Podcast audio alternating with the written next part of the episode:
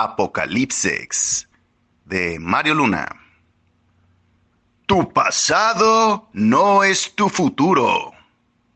Anthony Robbins, Seminario Unlimited Power. Prólogo. Apocalipsis. No tengo dinero, ni recursos, ni esperanzas. Soy el hombre más feliz del mundo. Hace un año, hace seis meses, creía que era un artista. Ya no lo pienso. ¡Lo soy! Henry Miller, Trópico de Cáncer.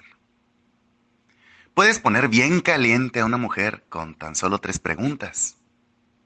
El Apocalipsis no solo lo afirma, lo predice. Pregunta número uno, ¿qué tal? Pregunta número dos, ¿qué haces? Pregunta número tres, ¿vienes a mi casa? La teoría al respecto está muy clara. Lo fundamental es que esté bien buenotota y se trate de una completa desconocida a la que no hayas visto en tu vida. Si la miras a los ojos y le haces las preguntas con naturalidad, después solo tienes que dejarte llevar por la ley del mínimo esfuerzo. Aunque necesarias, las tres preguntas no son lo más importante. Lo principal es lo que haces a continuación. Ahí es donde ella, en menos de 10 minutos, verá la madera de la que estás hecho. Si pasas la prueba, después va todo cuesta abajo. Mi primer apocalipsis no cuenta, porque lo ejecuté telefónicamente y además ya había chateado una vez con ella. Le hice las tres preguntas de rigor. Me respondió a la última que no, con un tono entre ofendido y sorprendido, y cambié de tema. Después me limité a usar nuestro FDE, o sea, fomenta, detecta, expresa.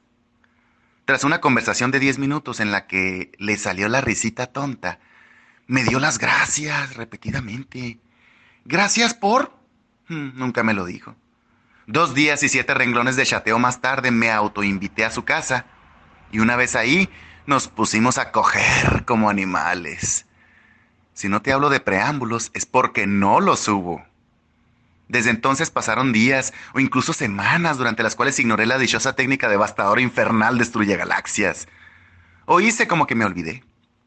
En realidad el condenado experimento me asustaba tanto que iba encontrando toda clase de excusas para posponerlo. Poco sospechaba yo que mi primer apocalipsis de libro de texto lo implementaría precisamente en un día de máximo bajón. Me encontraba en un parque empapándome del primer borrador del libro Seductor de Egoland. Me sentía asocial y triste, pero aquella joya del arte de ligar me gritaba, actúa, actúa, actúa. Justo en ese punto ocurrió lo que más temía.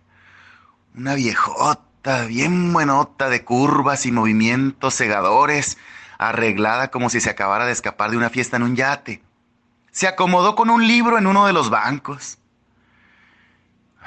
Como he dicho, ese día no las, tenía todas conmigo, sin bañarme ni rasurarme, despeinado y con una mancha de huevo en la camiseta. Sin embargo, el libro de Egoland continuaba recriminándome que no despegara el culo de mi banco. Intento hablar con ella o me quedo aquí sentado, pensaba. Me sobraban razones para hacer lo primero y excusas para optar por lo segundo. El conflicto interior estaba servido. A medida que el debate que mantenía conmigo mismo se intensificaba, también lo hacía mi ansiedad. Cada vez sentía más miedo. Llegó un momento en el que el pánico se hizo tan intenso que me indignó. Ya podía ver los titulares en los periódicos, ¿no? Mario Luna, el primer científico de la seducción, acobardado por la posibilidad de entablar conversación con una desconocida. ¡Ay, no, no, no, no, no! Poco a poco, aquella imagen tan poco favorecedora de mí mismo se me fue haciendo más insoportable que el miedo. Ignoraba qué parte de mi cerebro había desencadenado el ataque de timidez, pero fuera la que fuera, había que darle una lección.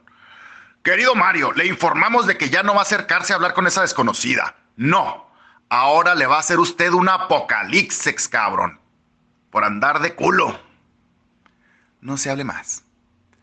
Recojo la mochila, abandono mi banco y emprendo mi camino hacia el de nuestra sexy devora libros. Ella no me ve o hace como que no me ve. Me siento a su lado. El tiempo se detiene. Hola, ¿qué tal? Hola, ¿Qué haces? Leo. Me enseña el libro que tiene entre las manos. Crepúsculo. Aunque solo he visto la película, puedo imaginarme que la novela resuma tanto o más romance. Traducción, busco a un hombre que me enamore hasta hacerme creer en la magia. ¿Vienes a mi casa? Silencio. Se lleva la mano a las gafas de sol y lentamente se las baja solo lo necesario para que, que pueda ver sus chispeantes pupilas. Si los gestos hablaran, el suyo estaría gritando, ¿qué chingados has osado decirme? ¿Cómo? Cuando empiezas a sentir que el mar te arrastra, hay un momento en el que tienes que ponerte de pie sobre la tabla o pierdes esa ola para siempre. En este respecto, el apocalipsis es idéntico al surf. Y este es ese momento. El momento clave, el de sostener una mirada limpia y relajada, conquistar todo el aplomo del universo y ser un hombre. Este, crecí justo ahí detrás, digo, señalando unas fincas a lo lejos. Oh, cuando veo a esos niños corretear, me cuesta creer que no soy alguno de ellos. He superado la parte más difícil. Según Ciarán, el inventor de la técnica mortífera, todo lo que tengo que hacer ahora es ser normal. Para mi sorpresa, ella me sigue la conversación. Y cuando me quiero dar cuenta, comienza a hablarme de sí misma. Además, su respiración se ha acelerado. A sus mejillas fluye más color del habitual. Se toca el pelo sin necesidad alguna. Y busca mi aprobación constantemente. La última pregunta de, del Apocalipsis ha quedado sepultada en algún rinconcito de nuestra conversación que ninguno de los dos se molesta en evocar. Pero, como con ese talismán cuya magia sigue activa bajo varias capas de tierra, ambos seguimos sintiendo su poder. Hace calor. Traducción, estoy cachonda. Sí, ya va apeteciendo algo fresquito, respondo. Sígueme. Cuando llegamos a donde tengo estacionada la moto, sé ya en qué trabaja, que hoy es su día libre, que le encanta la novela romántica y otros detalles de interés. Se sube a la moto sin rechistar y yo me alegro. Por fin veo un accesorio de mí que no es completamente invisible. A partir de ahí, todo es cuesta abajo.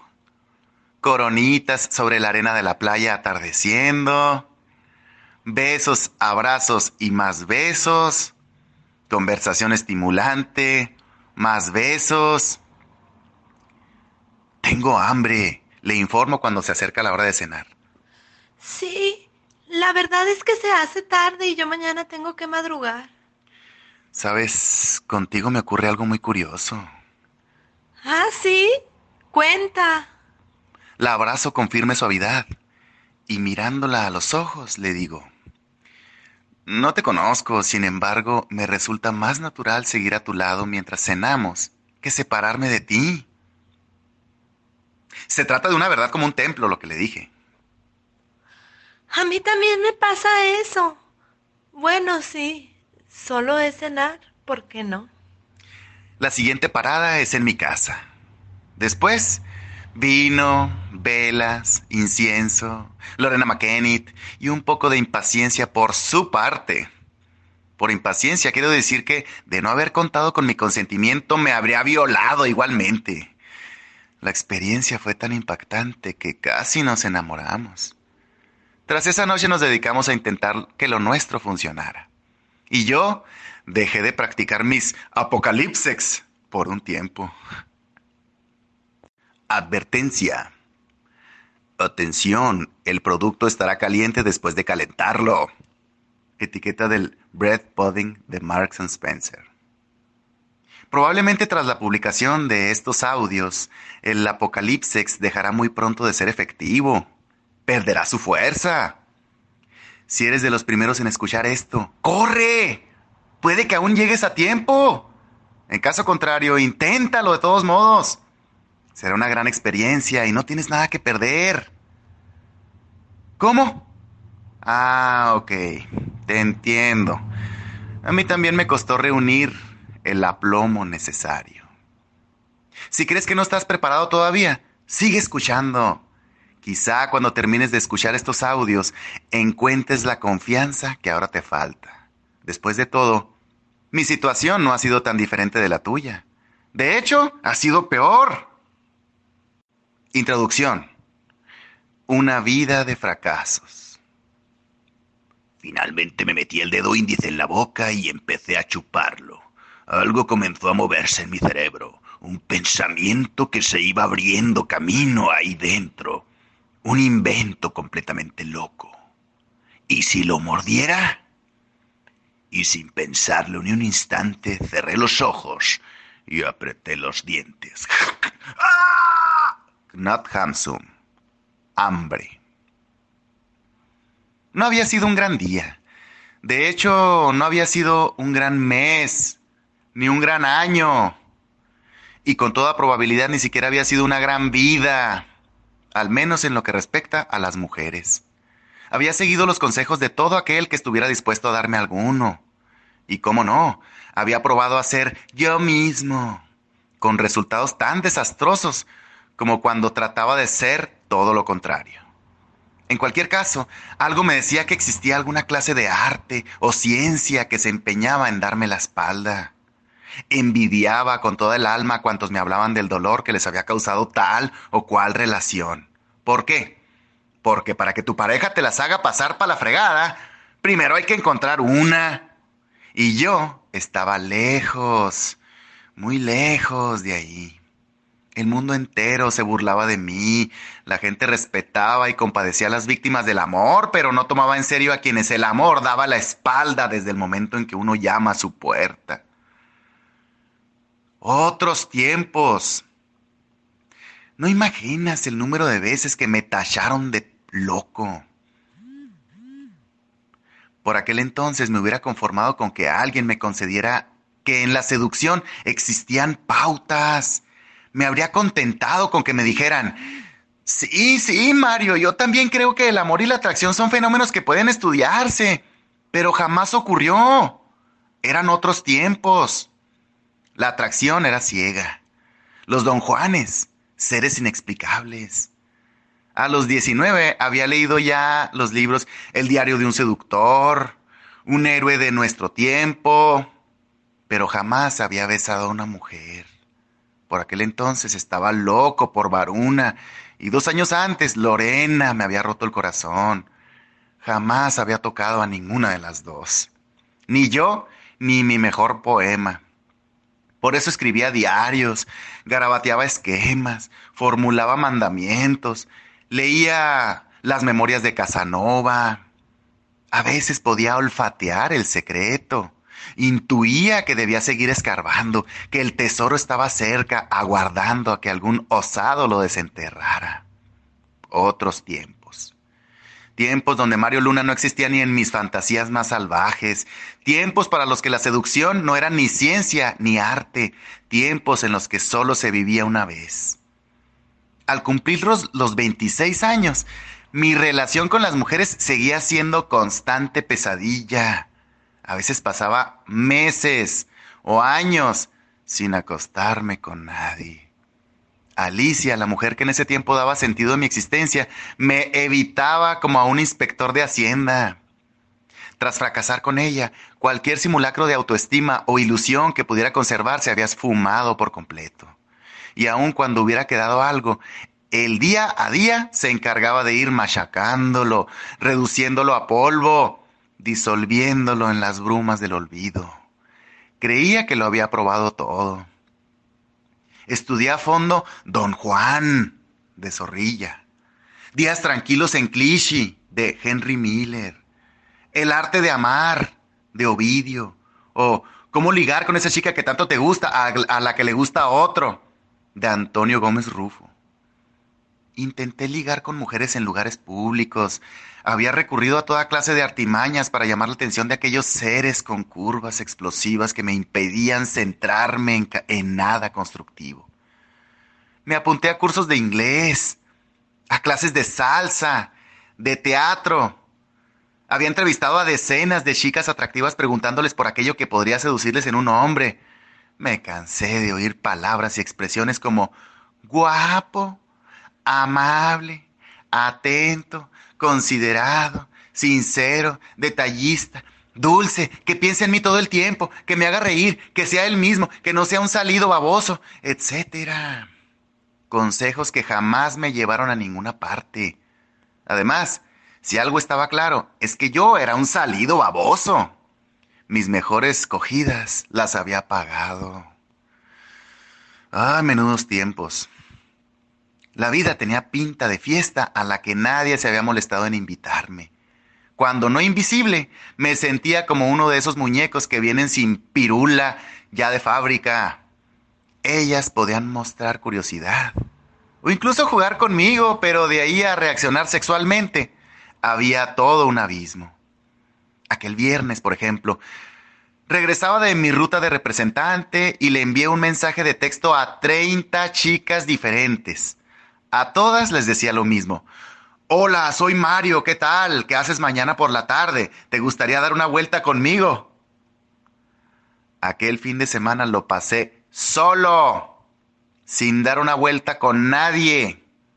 Tiempos horribles, tiempo, tiempos en los que no había escrito sex crack ni sex code, tiempos en los que no existía seductor de Egoland, tiempos eternos como el castigo divino tiempos congelados en un status quo de frustración e ignorancia. Tiempos, llegué a creer, que me acompañarían durante el resto de mi vida. Pero me equivocaba. El verano de 2001 viví una experiencia transformadora que cambiaría mi relación con las mujeres de repente y para siempre. En apenas un mes, mi vida dio un giro de 180 grados. Un trabajo infernal en una isla paradisíaca. 24 horas de convivencia diaria con un grupo de seductores italianos y un puñado de mujeres de portada de revista que se renovaban semana tras semana. Esos fueron los ingredientes del cóctel explosivo que me convirtió en otra persona. De repente, los héroes de mis novelas daban pena. La corteza de mi antiguo yo se estaba resquebrajando. Bajo su rugosa superficie algo latía con fuerza. Mario Luna estaba a punto de nacer. Entonces lo comprendí. Solo se vive dos veces. La primera oportunidad ya la había desperdiciado. ¿Qué crees que iba a hacer con la segunda? Podía haberme quedado de brazos cruzados, saboreando mi éxito, pero me habría parecido un pecado. A fin de cuentas, ligones hay muchos, pero científicos de la seducción, yo iba a ser el primero. Cambiar mi propio destino no bastaba, debía ser capaz de afectar el tuyo. A partir de aquel verano, cada año ha sido un proceso de investigación continuo. Ha llovido bastante desde que me juré convertirme en el mayor experto en psicología femenina de la Tierra. Ahora me gano el pan cambiando vidas, de entre ellas la mía propia. Si quieres encontrar a alguien cuya existencia sea un reflejo de su propio credo, aquí me tienes. Desde aquel verano mágico he disfrutado de la compañía de un número de mujeres superior a lo que el decoro me permite recordar. He conocido a más seductores naturales por mes de los que tu vecino conocerá y seguramente no reconocerá en su paso por este planeta. He impartido seminarios de los que hombres adultos han salido llorando por no habernos conocido antes. He ligado por la calle con alumnos y en un fin de semana he presenciado cambios en ellos que sus amigos juzgarán como sobrenaturales. He trabajado directamente sobre cientos de personas e inspirado a miles de ellas con dos bestsellers publicados. ¿Satisfecho? No. He salido con leyendas internacionales de la talla de Ross Jeffries, Juggler, Tyler Durden o Papa con quienes he tenido el privilegio de formarme directamente. De muchos otros he estudiado su obra escrita y en formato audiovisual. En general, he aprendido de todo aquel que tuviera algo que enseñarme. Y por suerte he podido rodearme de gente que tenía bastante que enseñar. De hecho, trato casi a diario con titanes de la seducción como Egoland, Núcleo, Helio, Doctor Nevada, Fire, Angelus, Torio, Evil, Alfie, Atreyu, Wallace o Proven. Juntos hemos compartido toda clase de aventuras y prácticamente desde que empecé en esto nos reunimos con asiduidad para poner a prueba y perfeccionar nuestro sistema. Mm, la de a veces que hemos hecho y deshecho el rompecabezas femenino. Y sabes lo más curioso, con cada actualización mi entusiasmo no ha hecho más que crecer. Concíbeme si quieres como un niño absorto con su juguete favorito. Cuando creo haber dado con el método definitivo, busco nuevas formas de simplificarlo o mejorarlo. Como un ingeniero enamorado de su obra, me veo arrastrado a seguir trabajando sobre cada una de las piezas, a hacer ajustes en sus engranajes, a continuar depurándolo. Y esto, querido amigo, es algo que con la ayuda de los mayores expertos del mundo no he dejado de hacer durante años. ¿El resultado? Este libro, estos audios. En él he condensado ese 20% de nuestro sistema que puede darte el 80% de los resultados. Basándome en mi taller más exitoso y en el método de seducción científica, el sistema de seducción más completo, preciso, eficaz y elegante que conozco, he elaborado 10 sencillos mandamientos que mejorarán drásticamente tu relación con las mujeres. Estos 10 mandamientos no requieren ningún conocimiento previo y pueden literalmente ahorrarte años de aprendizaje, tantos como me ha llevado a mí ofrecerte este producto. Si eres un principiante, bienvenido a la seducción científica. De toda mi obra te encuentras frente a la más apta para alguien que no ha oído hablar jamás de la seducción como materia de aprendizaje. Si en cambio ya conoces nuestro sistema, quiero decirte que es un placer y un privilegio para mí contar con tu compañía de nuevo. En estos audios encontrarás muchos de los principios que aprendiste en Sex Crack, dispuestos en un orden y bajo una terminología más próxima al lector de la calle. Un buen ejercicio para ti puede ser, por tanto, encajar los mandamientos en el método SC de seducción científica que ya conoces. Espero, viejo amigo, que estos mandamientos te sirvan para reforzar tus puntos débiles y potenciar los fuertes.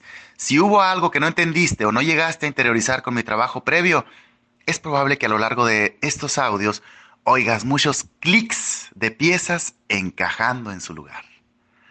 Para despedirme, a ambos, tanto al que recién me viene conociendo como al que ya me conoce, Quiero decirles que tras una vida dedicada a estudiar y enseñar la seducción, mi principal conclusión es esta. ¿Por qué perder tiempo en reinventar la rueda? El camino que yo he recorrido sirve para que tú no tengas que hacerlo. Parte del punto en que yo lo dejé. Y busca la mejora constante. Persigue el Kaizen. Kaizen, mejora constante. Una meta es más que un sueño, es un sueño sobre el que se trabaja. Leopoldo Fernández Pujols, fundador de Telepizza, manual de formación de directivos. La guerra había devastado Japón. La situación no era prometedora. Millones de desocupados, viviendas e industrias destruidas y una inflación galopante. Las pérdidas materiales rondaban la cuarta parte de su riqueza nacional. Sin embargo, en apenas tres décadas, la maltrecha isla pasó de país derrotado y arruinado a convertirse en la segunda potencia económica mundial. A este fenómeno se le conoció como el milagro japonés. ¿Qué lo hizo posible? ¿Qué secreto esconde ese pueblo obstinado y soñador? La mejor respuesta quizás sea una palabra Kaizen, o como lo bauticé en mi otra obra, Sex Code, el principio de mejora constante. Sin él nunca habría recorrido el fascinante camino que me ha llevado hasta ti. Sin él tú no estarías escuchando estos audios. Su origen hay que buscarlo durante la estancia en el Japón de la posguerra de William Edwards Deming y otros especialistas como él en métodos de trabajo y control estadístico de los procesos.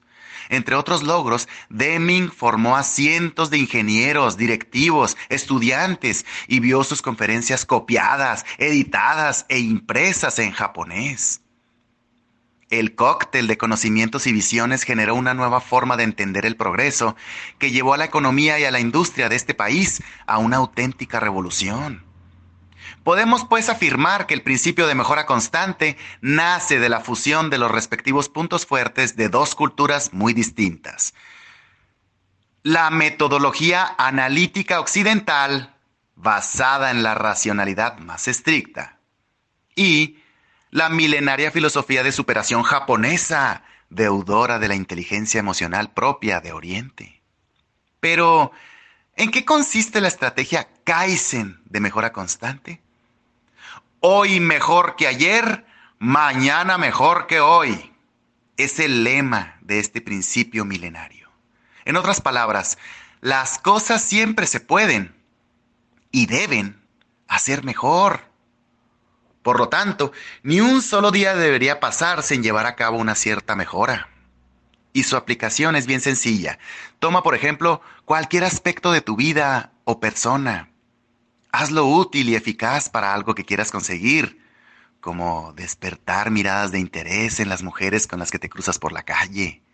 Cuando lo logras, cuando lo logres, pregúntate, ¿cómo puedo mejorarlo? Las respuestas que surjan las llevas a la práctica hasta que logres optimizar dicho aspecto. Y una vez hecho esto, pregúntate cómo podrías perfeccionarlo aún más. Siempre encontrarás alguna respuesta y esta será la que guiará los siguientes pasos que tomes. La clave consiste en no dejar de preguntarte jamás cómo puedes seguir mejorando algo por mucho que ya lo hayas perfeccionado. Sí, lo has oído bien. Jamás. Te pondré un ejemplo. Supón que quieres dominar un idioma, alcanzar la maestría de un deporte, mejorar tus hábitos alimenticios, o ser más competente en tu ámbito profesional. Mi pregunta es, ¿crees que durante un año podrías mejorar un simple 1% al día? No parece tan difícil, ¿verdad? Sobre todo al principio. Pues bien, solo necesitas eso. Da con aquello que puede hacerte mejor y al cabo de un año te encontrarás con una sorpresa serás un 3.778% más competente. Obviamente, en ciertos ámbitos alcanzarás un punto en el que llegue a ser 1% de mejora y te va a costar más y más. Llegará incluso un momento en el que te verás obligado o bien a reducir el porcentaje de progreso o bien a aumentar el intervalo de tiempo requerido para obtenerlo. La buena noticia es que para cuando esto ocurra estarás mucho más cerca de tu potencial y probablemente serás un fuera de serie. En otras áreas más sinérgicas, como la del dinero, por ejemplo, ni siquiera tiene por qué haber un tope. Así es. A fin de cuentas, así es como algunos banqueros e inversores se llenan de billetes. Simple, ¿no es cierto? Entonces, ¿dónde está el problema? ¿Por qué no aplica a todo el mundo el principio de mejora constante? Personalmente no he conocido mejor enfoque para generar toneladas de cambio positivo y duradero en mi propia vida.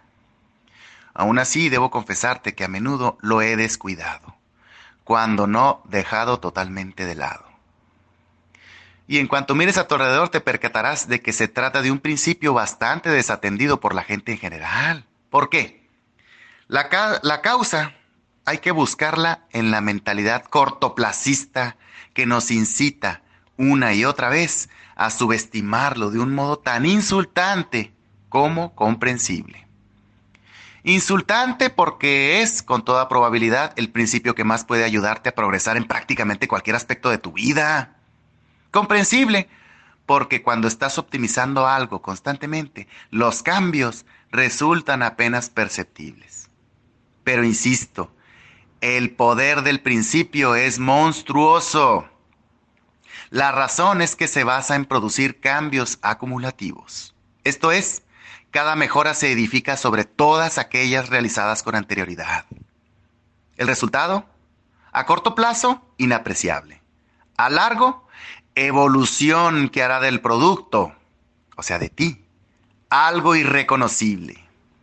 Mi consejo, no caigas en la trampa de subestimarlo. Incorpora a tu vida desde ya la filosofía Kaizen y desde luego aplícala en tu progreso con los 10 mandamientos.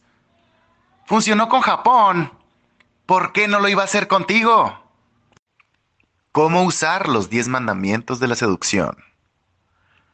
Haré maravillas que no han sido hechas en toda la tierra, ni en nación alguna. Éxodo 34, 10 a la 28. Estas son las instrucciones para sacar el máximo partido de los mandamientos de la seducción. 1. Lee y comprende los 10 mandamientos. 2. Después de cada interacción con una mujer atractiva, hazte estas tres sencillas preguntas.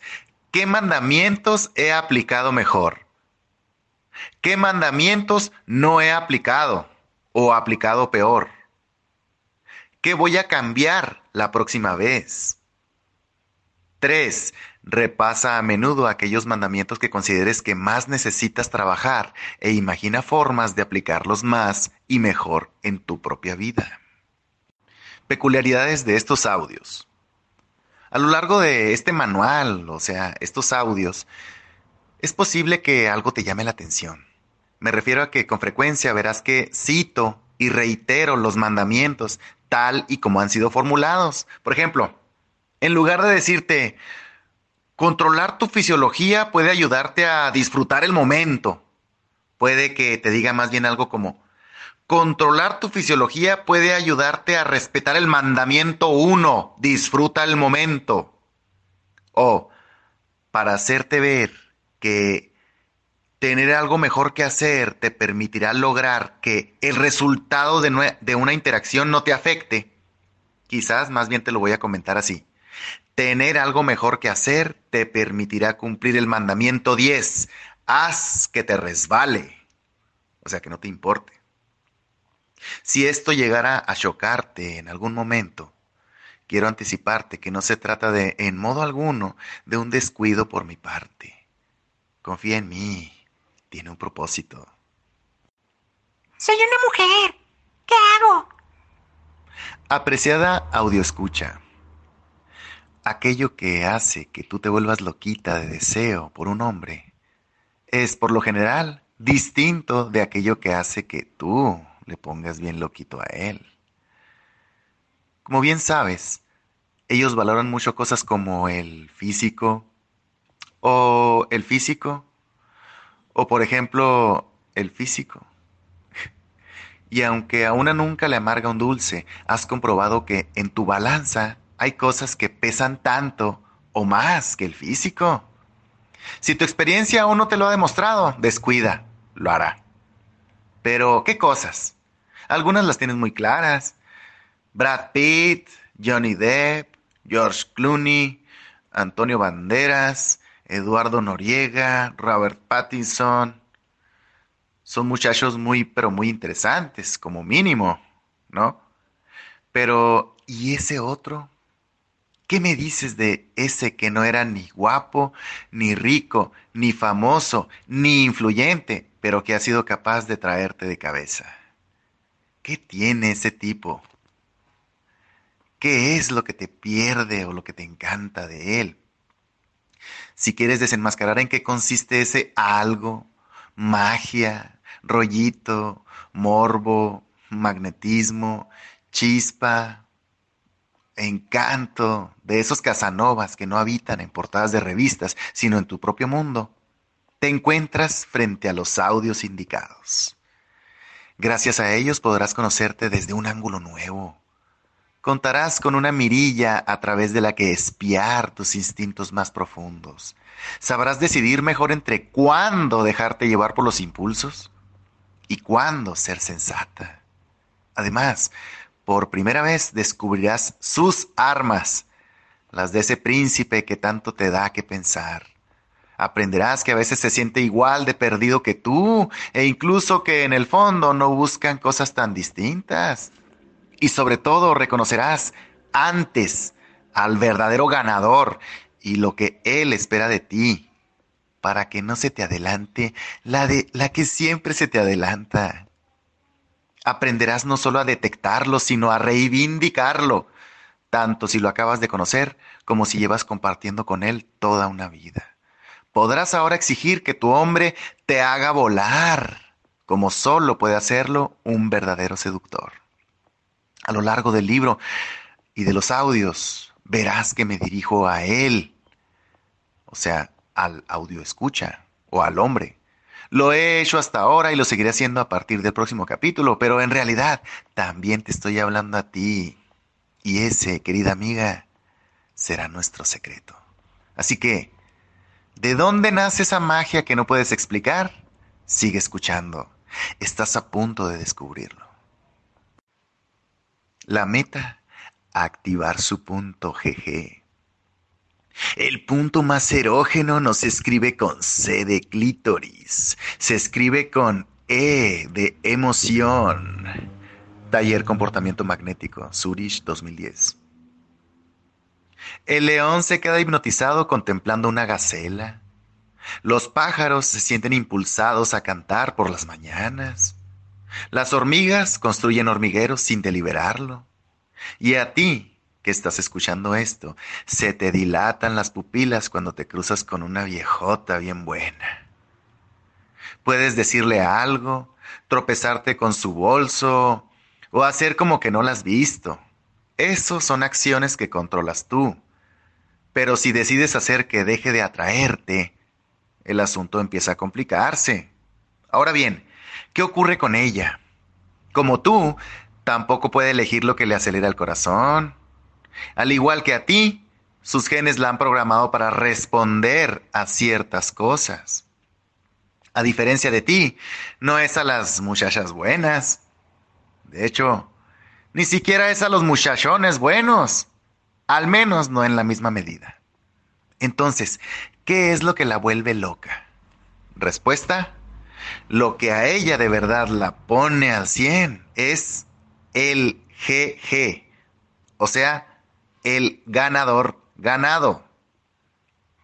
Cuando vivíamos en cavernas e investigábamos el fuego, a ellas les volvía loquitas el líder de su tribu. Cuanto más enamorado, mejor. Al día de hoy, aunque el mundo ha cambiado mucho, sus instintos ancestrales no lo han hecho. De ahí que el GG, o sea, el ganador ganado, su equivalente actual al líder de su tribu, sea el único capaz de activar su punto GG.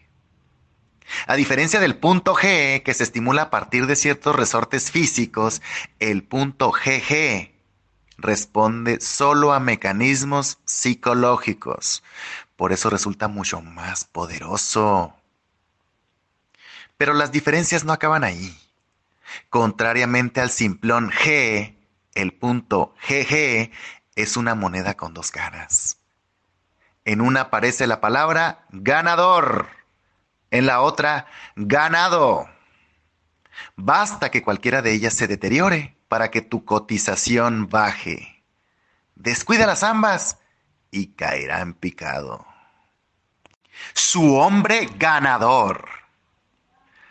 Así que ha llevado la primera pregunta. ¿Te consideras un ganador? Puede que ya lo seas y solo necesites enterarte.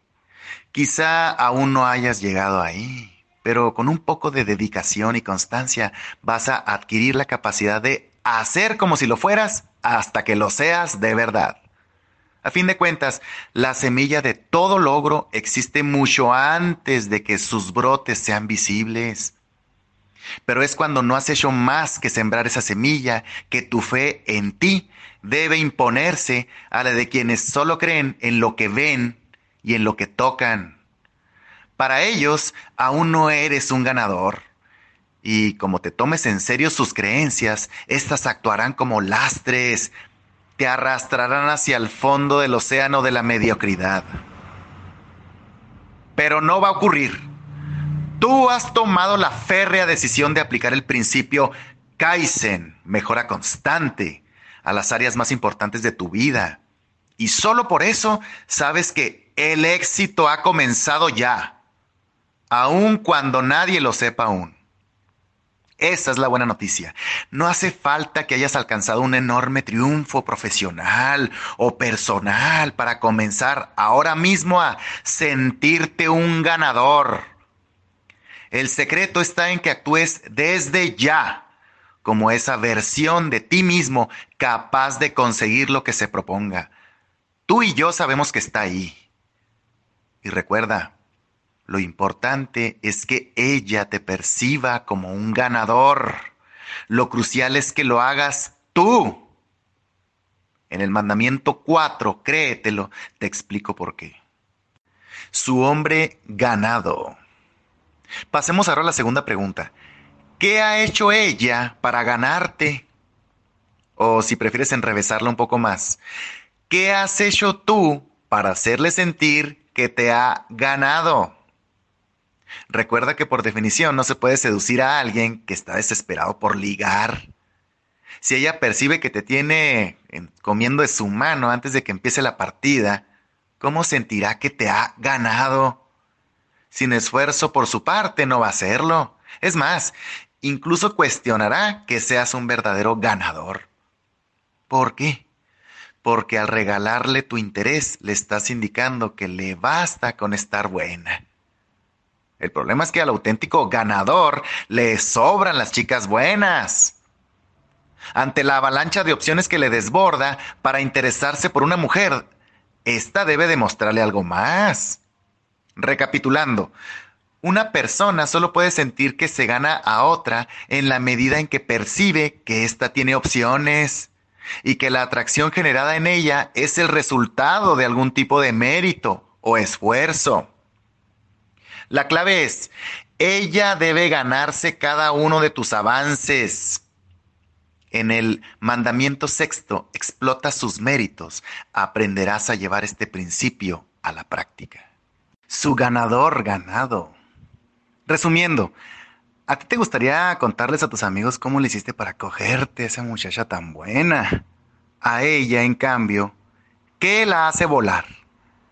Lo que le hace despegar los pies del suelo es sentir que ha ganado a un ganador. Eso, y no otra cosa, es lo que le quiere contar a sus amigas. Tatúatelo. Con esto en mente, te encuentras ya preparado para avanzar. Los siguientes 10 mandamientos no son sino poderosos atajos para estimular su sensible punto GG. Y ten presente que si acatados por separado obran maravillas, aplicados los diez en sintonía, van a hacer estremecer de deseo a las mujeres que se cruzan en tu vida, de un modo que no han experimentado antes. Mandamiento 1. Disfruta el momento. Vive cada momento de tu vida como si fuera el único del que dispones para ser feliz y trata de entenderte. Luego devuelve ese momento a los demás y lo entenderás mejor. Proverbio chino. Hay dos clases de personas. Las que van por el mundo con la copa llena y las que buscan que algo o alguien se la colme. Y tú, sales a dar o a recibir. Si quieres convertirte en la adicción de las mujeres, sé como el sol. No esperes que otro planeta te dé calor, genéralo tú. Desarrolla la capacidad de autoestimularte y antes o después otros caerán en tu órbita. Para llevar a estados maravillosos a las mujeres de tu vida, primero debes adquirir la capacidad de producir endorfinas en tu propio cerebro. A fin de cuentas, un ganador se conquista a sí mismo antes de poseer el mundo y sus mujeres, ha aprendido a ser dueño de sus propias emociones.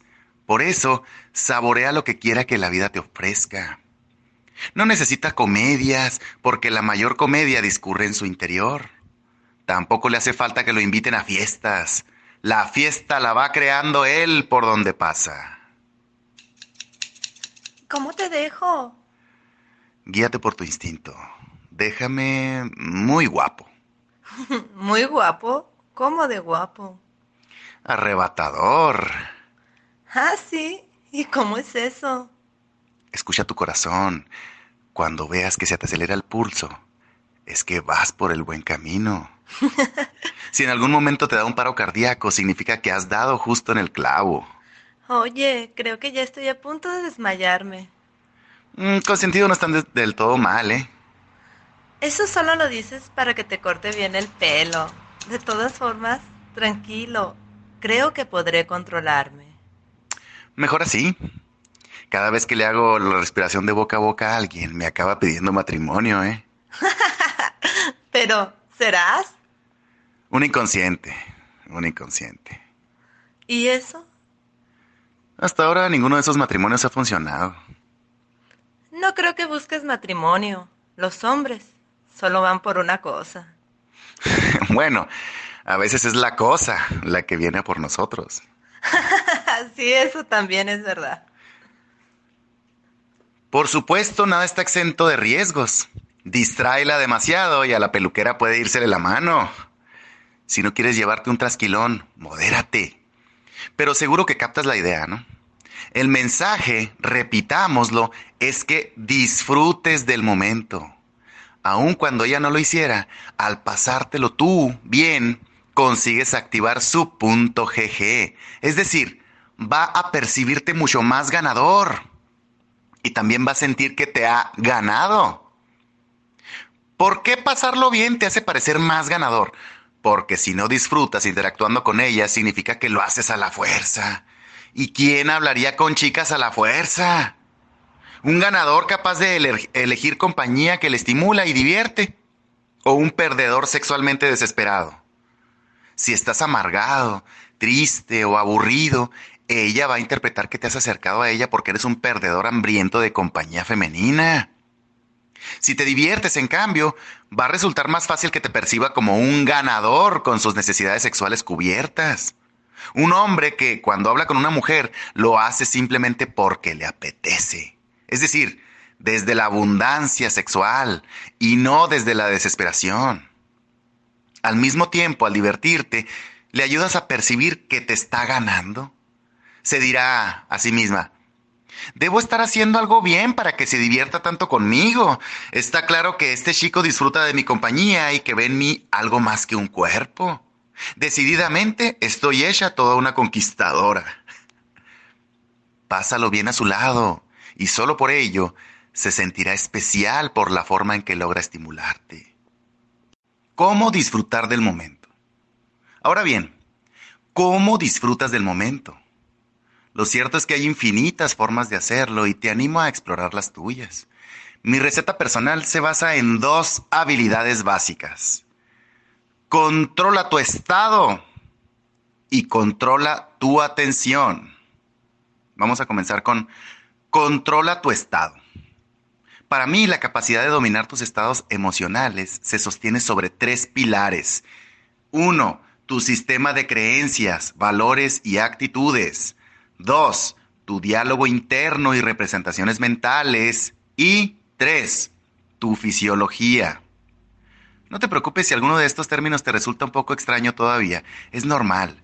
Sin embargo, todos los puntos tienen que ver con cosas que forman parte de tu día a día. Entonces, uno, tu sistema de creencias, valores y actitudes. Tu sistema de creencias, por ejemplo, no es más que aquello que te parece cierto del mundo, de las mujeres y de ti mismo. Pensamientos como, a las mujeres solo les atraen los chicos guapos o ricos, o Ellas están menos interesadas en el sexo que nosotros. o no se me da bien interactuar con extraños. Podrían formar parte del sistema de creencias de un hombre que aún no ha aprendido a exprimir su potencial con las mujeres. En suma, un atrapado. Una persona con pocas opciones y de reacciones predecibles. Ella dice, Vienes a ligar, ¿verdad? No, disculpa, ya me voy. Mal. Alguien, en cambio, convencido de cosas como, cuanto más tiempo pasa cerca de mí, más excita. O, las mujeres son criaturas extremadamente sexuales, especialmente conmigo. O, es divertido ver cómo las que me ponen mala cara acaban colgándose loquitas por mí. vivirá su relación con el universo femenino de una forma muy distinta. Alguien así va a disfrutar del impacto positivo que estas creencias ejercen sobre su estado y por consiguiente no dudes de que lo harán también sobre su atractivo. ¿A cuál de estos dos hombres quieres parecerte? ¿Al que reacciona de forma predecible y se va con el rabo entre las piernas? ¿O a este? Ella dice, Ay, vienes a ligar, ¿verdad? Con una sonrisa todo es negociable. Desarrolla creencias que jueguen en tu favor y no en tu contra. Recuerda que tanto si crees que puedes tener un gran éxito con las mujeres, como si no, estás en lo cierto. En el mandamiento 4, créetelo, profundizaremos más en el poder que tus creencias tienen para afectar tu entorno al tratar de la ley de la realidad dominante. Vamos a dedicarnos ahora a tus valores, aquellas cosas que te parecen importantes en la vida. Por ejemplo, la salud, el amor, la riqueza, la sinceridad, la valentía, el compañerismo, la fuerza de voluntad, el conocimiento, el vitalismo, etc. Al igual que las creencias varían de persona a persona, pues no todo el mundo valora las mismas cosas ni tampoco lo hace en la misma proporción. Y por supuesto, en función de los valores que abraces, vas a experimentar unos estados u otros. A la larga, van incluso a condicionar tu destino. Si un valor fundamental para ti es la inmediatez de la recompensa, lo que termine ocurriendo esa noche va a pesar sobre tu humor como el mochilón con el que te hacían cargar en la escuela y cualquier resultado no deseado puede hacer que te vengas abajo. Si en cambio otorgas mayor importancia al Kaizen mejora constante, puedes disfrutar incluso de la reacción negativa de esa chica que te gusta, por cuanto te brinda valiosas enseñanzas y oportunidades de perfeccionamiento. Si otro valor básico en ti es exprimir la vida al máximo, tu vitalismo se filtrará en cada una de tus actitudes, gestos y por supuesto estado anímico. Ellas lo notarán y solo por ello te percibirán como si tuvieras el pene más grande. Hablemos ahora de tus actitudes, es decir, de cómo decides pensar y comportarte en cada momento. En ocasiones de manera consciente y otras no tanto. Ante una circunstancia indeseada, puedes tomar la resolución de ver el lado divertido y aprender una lección de ello, pero también puedes optar por compadecerte, frustrarte, enfadarte, etc. Para entenderlo mejor, toma el clásico ejemplo del boxeador. Estás en el quinto asalto y el campeón ya te ha derribado varias veces. Tienes dos formas de enfocarlo. Enfoque A decides que eres un pésimo rival al que no le hacen más que tumbarlo. La próxima vez que muerdas la lona, ¿por qué levantarte? Enfoque B. Te decantas por creer que eres un boxeador excepcional que no deja de levantarse. Tu voluntad de acero terminará por aplastar cualquier rival. La próxima vez, no, la próxima vez no serás tú el derribado. ¿Cómo crees que tienes más posibilidades de ganar el combate? si eres el boxeador que no para de caer o si eres el boxeador que siempre vuelve a levantarse. Para el atrapado, ambos son el mismo boxeador contemplados desde ángulos diferentes. El ganador, en cambio, entiende que se trata de boxeadores con destinos diferentes. Y se reconoce a sí mismo en el segundo. Y ellas también. Las mujeres saben diferenciar perfectamente entre ambas actitudes. Una les baja la libido, la otra les atrae. No hace falta que te diga cuál es cuál, ¿verdad? A partir de ahora, adopta contigo mismo el compromiso de sacar lo máximo de cada interacción, tanto en términos de diversión como de aprendizaje. Y ya que estamos, sácale también el jugo a tu propia soledad. Pásalo en grande también cuando nadie te vea. Presta atención a lo que te recrea o inspira. Conviértete en un estudiante de tu propia diversión. Hagas lo que hagas y estés con quien estés, acostúmbrate a preguntarte, ¿cómo podría ser esta situación más estimulante? Quizá al principio no obtengas buenas respuestas. Aún así, haz de dicha pregunta un hábito. Un hábito que, ya te he dicho, debe manifestarse tanto cuando te encuentras acompañado como solo. La cuestión es que la búsqueda de la diversión no se, eh, se convierta cada vez más en una actitud cotidiana. Ahora que ya sabes más sobre creencias, valores y actitudes, ¿recuerdas cuál era la segunda clave para controlar tu estado? Estoy a punto de hablarte de ella. B o dos, tu diálogo interno y representaciones mentales. El diálogo interno hace, sobre todo, referencia a cómo te hablas a ti mismo. Te dices frases de ánimo como, ah, fácil, es pan comido. Ah, muy bien, guapo, si lo sigues intentando así, el mundo es tuyo. Ah, pero ¿cómo es posible que yo sea tan chingón? O por el contrario, te hablas en un tono aplastante y destructivo. Ching, ya la has vuelto a cagar, pendejo. Ya sabía yo que esto no podía salir bien, chingada madre contigo. O... No, no, no, pues es que no, si estoy bien tarugote, como siempre, pues a poco siempre voy a estar así. Quizá creas que eres de esas personas que no se hablan a sí mismas. Pues bien, tengo noticias para ti. Lo haces aunque no seas consciente de ello, lo haces. La mejor forma de sacar dicho diálogo al exterior es escribir un diario.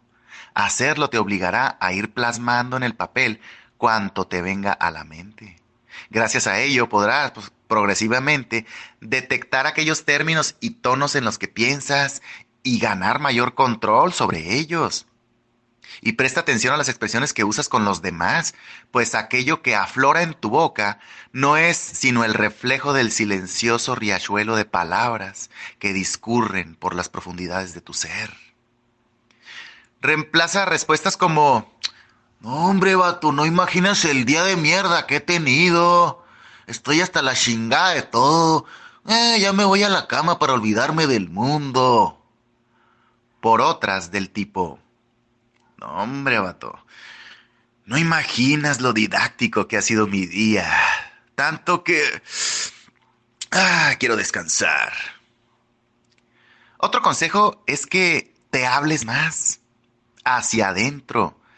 Hazlo con esa voz atronadora, poderosa y masculina que, cargada de complicidad, apuesta al 100% por ti la que te anima a seguir mejorando, pase lo que pase. Si va a motivarte más, también puede servirte de una voz femenina, sexy e irremisiblemente... Cariño. Enamorada de ti. Puede que te cueste. Quizá al estudio de sonido en tu mente le falte un poco de rodaje, pero no importa. Háblate en voz alta si es preciso. Eso sí, procura que no haya gente delante. ¿eh? Personalmente no soy un buen ejemplo. A veces me han parado por la calle dialogando solo. y eso que mis voces abarcan desde mis exnovias o Goku en plena transformación a Saiyajin o los Teletubbies o Box Bunny, los Pitufos. Un día incluso me sorprendí hablando frente al espejo con los ademanes del presidente Obama. bueno, Dediquémonos ahora a representaciones mentales. Se trata de la ampliación natural de tu diálogo interno. Es decir, ¿por qué limitamos, perdón, por qué limitarnos a las palabras y tonos? ¿Por qué no acompañarlos con música? Y si nos zambullimos en el colorido y brillante mundo de la imagen, le añadimos sensaciones, olores y sabor, tus representaciones mentales son las imágenes, sonidos y demás percepciones que reproduces en tu mente y el modo en que lo haces. O sea, tu película interior. Dicha película la vives en tres modalidades, visual, auditiva y kinestésica. Esta última incluye todo lo que se refiere a sensaciones, tacto, olfato y gusto, además de las emociones. La importancia de esta sucesión de cortometrajes mentales estriba en el enorme impacto que tiene sobre tus emociones, las cuales variarán en función de lo que en programación neurolingüística se conoce como submodalidades o matices de cada modalidad. Por ejemplo, Una representación mental te afectará mucho menos si las imágenes que ves en tu cabeza son en blanco y negro, pequeñas, borrosas, estáticas, como fotografías. Sin embargo, las sensaciones serán más intensas con imágenes dinámicas, grandes, nítidas y de colores vivos. Si la película también incluye sensaciones táctiles, olfativas y gustativas, su carga emocional aumentará aún más. Y también lo hará en la medida en que te metas dentro del personaje y percibas las cosas como las percibiría él. Representación asociada. En lugar de verlas como un espectador. Representación disociada. Sabiendo esto, la próxima vez que te venga a la mente aquella escena de un pasado desagradable, ¿qué vas a hacer con ella? Pon que son las imágenes de tu novia dejándote por otro, o las de aquella chica que jamás te hizo ni caso. Pues bien, te recuerdo que en tu cabeza tienes el mejor programa de edición de imágenes, audio y sensaciones jamás creado. Así que, ¿cómo vas a editar dicha película? Las posibilidades son infinitas. Convierte la escena en una sucesión de fotos roídas y mugrientas, color sepia, sin fuerza ni vida. O haz que tu exnovia cobre el tamaño de un garbanzo, de movimientos desesperados, con la voz aguda y débil que tendría un mosquito. Transfórmala si quieres en un dibujo animado o una caricatura. Haz que sea un garabato que intenta sin éxito afectar las emociones de ese gigante atronador. O sea, tú. A ella pinta la borrosa, desenfocada, apagada o gris. Y a ti, resplandeciente como la cegadora luz del sol. Si en lugar de un mal recuerdo se trata de recrear un triunfo pasado o futuro, seguramente te interesa usar colores intensos y nítidos, imágenes dinámicas de gran tamaño, sonidos envolventes de sala de cine, sensaciones táctiles, olores y sabores. Es probable además que quieras, y te convenga, zambullirte en dicha vivencia en lugar de limitarte a verla desde la butaca. Y no te cortes con los efectos especiales. Al tratarse de tu propio espacio virtual, también puedes decidir qué escenas se proyectan y cuáles no. Por ejemplo, puedes recrear un corto en el que esa chica que tanto te gusta se ríe de ti mientras otro cabrón le da unas buenas reempujadas es la receta ideal para minar tu confianza y torturarte. Pero tu estado variará por completo si reemplazas dicho archivo por otro de alta definición en el que la heroína aparece masturbándose en su humeante jacuzzi con un consolador marca tu nombre. No sé si me explico. Es tu propia mente. Tú tienes el poder. Y es gratis. Juega, juega con tu película interior. Observa las emociones que te provoca cada cambio y lleva a cabo tantos ajustes como sea necesario. Hazlo hasta que des con las emociones que te gustaría asociar a cada recuerdo o visualización futura. Hablemos ahora del tercer pilar a la hora de controlar tu estado. C. Tu fisiología. Tu fisiología se refiere a tu postura, tensión muscular, ritmo de la respiración, velocidad a la que te mueves, etc. La importancia de este factor reside en que, si bien la mayoría de nosotros tiene claro que es consecuencia directa de nuestros estados emocionales, muy pocos somos conscientes de que también es su causa. Repitámoslo, la vía que comunica tus estados con tu fisiología es de doble sentido. O sea, todos damos por sentado que cuando estamos contentos tendemos a hablar más rápido, movernos con más energía, caminar más erguidos, mirar los ojos de la gente, sonreír, etc. Sin embargo, ¿sabías que si ajustas tu cuerpo a estos parámetros, muy pronto empezarás a sentirte alegre y de buen humor? Nuestro lema, haz como si lo fueras hasta que lo seas, se inspira en este mismo principio. Como simple experimento, Prueba a morder una pluma de escribir con las muelas, de forma que ésta te deje una especie de sonrisa forzada. Simultáneamente, adopta una postura erguida, saca pecho y alza la barbilla. Empieza a moverte y a respirar con energía y dinamismo. Y al cabo de un par de minutos, siguiendo estas instrucciones, ¿intenta sentirte triste o abatido? No es tan fácil, ¿verdad? La explicación se encuentra en tu poderosa mente subconsciente, con una capacidad de procesamiento cientos de miles de veces mayor que la de tu mente consciente. Es la encargada de controlar casi todas tus funciones físicas, emocionales y mentales. Además, no se le escapan las cosas. Ella o mía está siempre al tanto de cómo te mueves, respiras, parpadeas. No se le escapa ni tu postura, ni tu pulso, ni esa sensación de satisfacción cada vez que terminas una tarea que te has propuesto. Gracias al proceso conocido como propiocepción, registra el movimiento de cada músculo, por leve que éste sea. ¿Recuerdas aquel pajarito que se lo contaba todo a tu mamá? Pues bien, tu mente inconsciente es tanto ese pajarito como tu mamá. Ella te espía, pero también te premia o te castiga. Ella lo computa todo, extrae conclusiones y obra en consecuencia. Por eso ya es hora de que, solo o acompañado, cuides de tu fisiología. Nada de hombros caídos, ni de espalda encorvada. Respira profunda y relajadamente, como lo harías cuando disfrutas de una digo, perdón, de, de un spa. Olvídate de ceños contraídos o mandíbulas tensas en tu cara.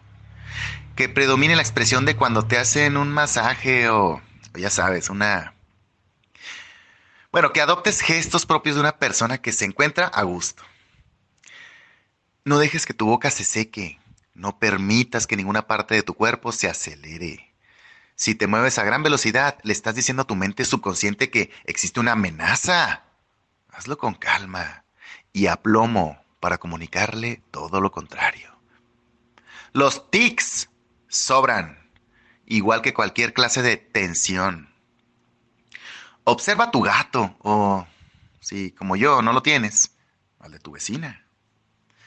¿Cómo anda el gatito cuando se siente a sus anchas? Y lo has tocado cuando descansa. Cada uno de sus músculos está flácido como un calcetín.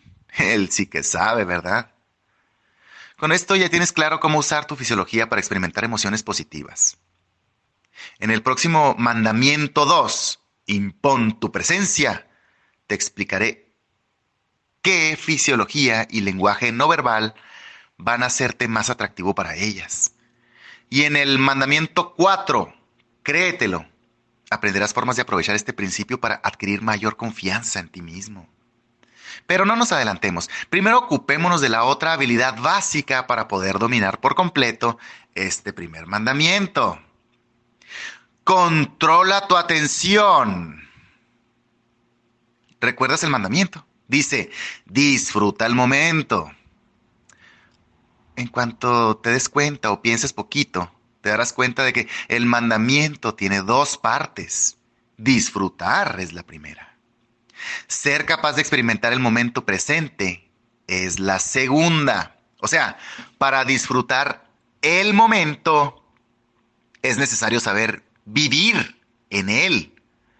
El problema es que incluso cuando hablamos de personas que experimentan emociones positivas en un momento dado, muchas de ellas disfrutan de un momento, pero no del momento presente.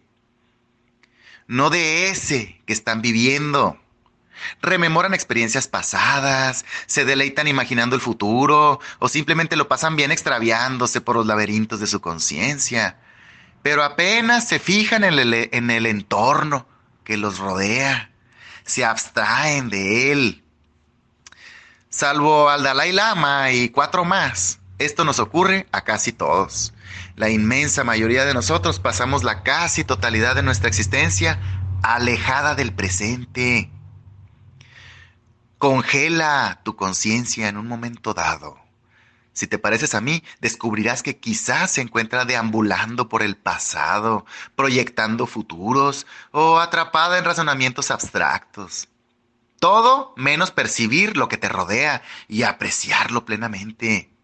Pues bien, como ya te he anticipado, para cumplir con el mandamiento 1, disfruta el momento, no basta con que te generes emociones óptimas, te voy a pedir un poco más. Aparte de disfrutar, vas a poner todos tus sentidos en lo que te rodea. Vas a zambullirte en el presente. Conozco personas capaces de montarse su película y pasárselo bien en cualquier situación. El problema es que pagan un alto precio al permitir el paso solo a las emociones que desean. Aislarse del entorno. Tú no vas a ser una de ellas. Yo sí lo fui. Cuando la información que me proporcionaban mis sentidos no se ajustaba a la fantasía interior en la que me encontraba cómodo, simplemente me desconectaba del entorno. Sin embargo, la vida no es una partida de solitario. La seducción, mucho menos. Entonces, ¿por qué lo hacía? Porque cuando no me recluía en mi feliz mundo interior, acababa deprimiéndome o poniéndome nervioso. Esto me hacía prestar más atención a mi estado que al de la mujer o las circunstancias externas. Dicha actitud fomentaba mi fracaso social, el cual, a su vez, reforzaba mi deseo de aislarme. ¿Aprecias el círculo vicioso? A día de hoy, ya no me suelo poner nervioso, pero tan pronto como abro los poros de mi percepción, estos se ven anegados por el atractivo de la mujer que tengo enfrente. En ocasiones, su belleza me distrae, cosa que a veces no me ha permitido prestar tanta atención al momento como yo quisiera. No caigas en dicho error, conviértete de nuevo en un mocoso y presta atención a cada detalle, a cada bit de información que te suministran los sentidos. Claro que... ¿Es esto tan fácil? Para lograrlo, observa tu respiración. Y de paso, hazla tan diafragmática como sea posible. Al llenar de aire los pulmones, asegúrate de que es tu estómago y no tu pecho. Toma conciencia del contacto que tus pies hacen con el suelo, de tu postura o de la sensación que la brisa genera en tu piel. Date cuenta de los sonidos que te envuelven. Presta atención a los olores y al sabor de tu propia saliva. Pasea las pupilas por el entorno y reverencia la increíble complejidad del universo en el movimiento que te envuelve. Repara en que hay imágenes frente a ti, pero no subestimes la información que te llega a través del rabillo del ojo. Habita en cada átomo y en cada onda del lugar y momento en que te encuentras. Convierte todo tu ser en percepción pura. Reside en tu entorno. Existe en el momento. Abre los poros. Sé ninja. ¿Ya? Fantástico. No dejes de practicar. Ejercita este hábito y muy pronto una realidad oculta a la mayor parte del mundo se desplegará ante ti para ofrecerte un universo de privilegios y oportunidades. La madeja de conexiones causales. Ya conoces los elementos que, a mi juicio, más pueden ayudarte a cumplir el primer mandamiento. Ahora quiero pedirte que repares en la interconexión causal que existe entre ellos. A poco que reflexiones, te darás cuenta de cómo interactúan entre sí, reforzándose o debilitándose. Si, por ejemplo, tienes la creencia de que cada día puedes aprender a ser más atractivo para las mujeres, te va a resultar más fácil abrazar el valor del Kaizen, mejora constante. En cambio, a alguien convencido de que la chispa con las mujeres se tiene o no se tiene, ¿cómo va a valorar el aprendizaje de la seducción? Por otra parte, si valoras tu capacidad de superación, esta te va a embarcar en una actitud la cual te permitirá cosechar resultados, que a su vez fortalecerán la creencia de que aprender a mejorar tus habilidades seductoras es fácil y gratificante. Pon ahora que tu actitud es la de divertirte. ¿No crees que lo vas a conseguir más y mejor si eres capaz de centrar tu atención en el momento que si desconectas y te marginas de cuanto te rodea? Paralelamente, adoptar la fisiología propia del estado que deseas alcanzar.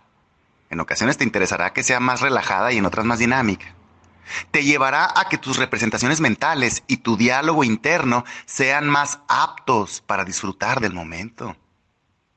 En realidad podemos hablar de una auténtica madeja de interconexiones causales entre tus creencias, valores y actitudes, tu diálogo interno y representaciones mentales, tu fisiología y tu atención. Y los vínculos no acaban aquí. Aparte de las interacciones internas entre los elementos del mandamiento 1, disfruta el momento.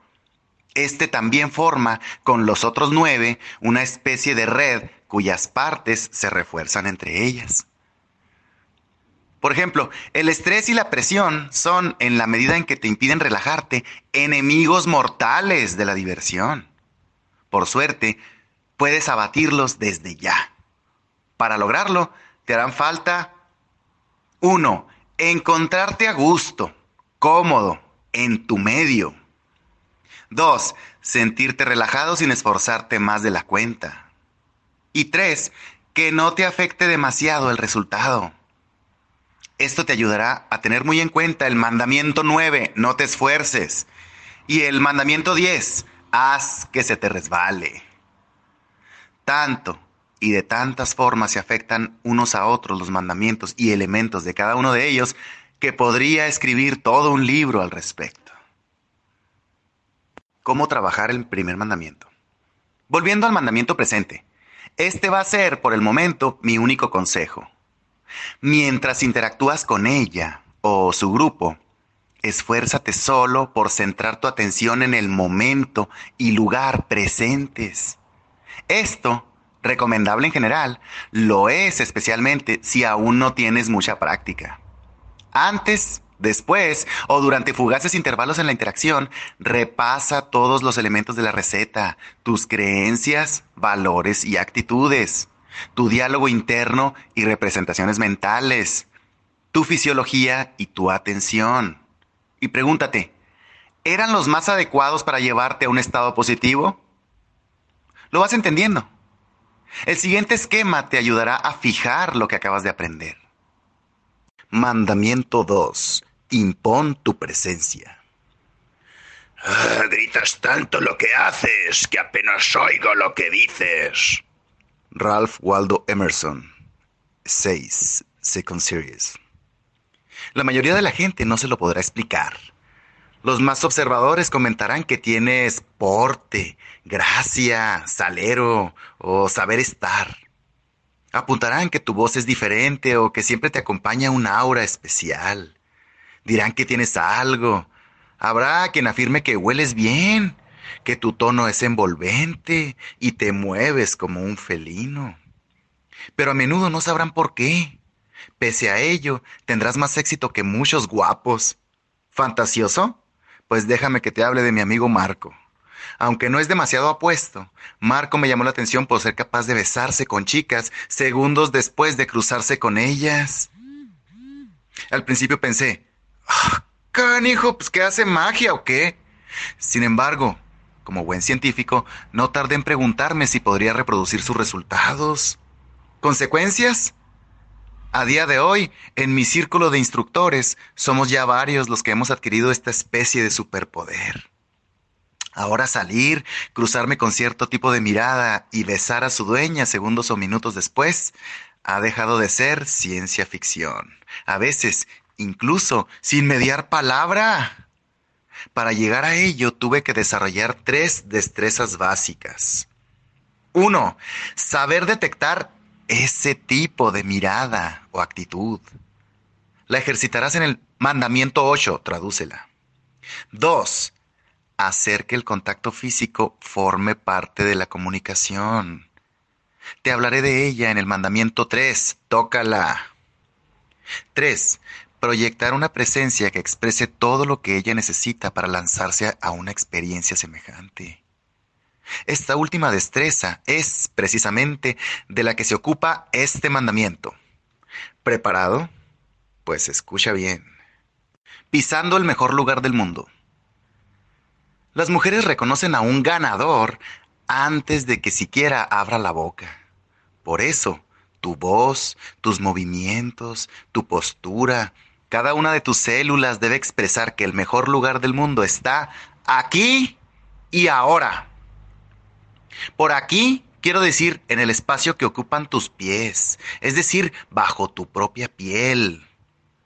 Con ahora me refiero a que no existe mejor momento que este. Como diría Einstein, El punto más sexy del tejido espacio-tiempo es el que llenas tú. Así que a la pregunta, ¿cuál es el lugar y momento más fascinante del universo? Debes responder con tu postura, movimientos, gestos, mirada, tono de voz, olor e indumentaria. Y todos deben entenderlo a la primera. Tú.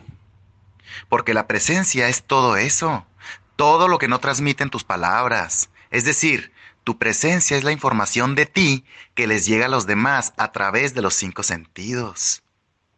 Por la vista, aspecto, belleza, forma física, tamaño, ropa, accesorios, estilo, sentido de la moda, etc. Posturas, gestos, movimientos, velocidad, ritmo, coordinación, gracilidad, etc. Por el oído, tono de voz, velocidad, pausas, riqueza de inflexiones, sonidos que emites, etc. Por el olfato, aliento, olor corporal y hormonas, perfume, jabón, suavizante de la ropa, etc. Por el tacto, textura de tu piel, vello, labios, grado de humedad, temperatura, volumen, etc.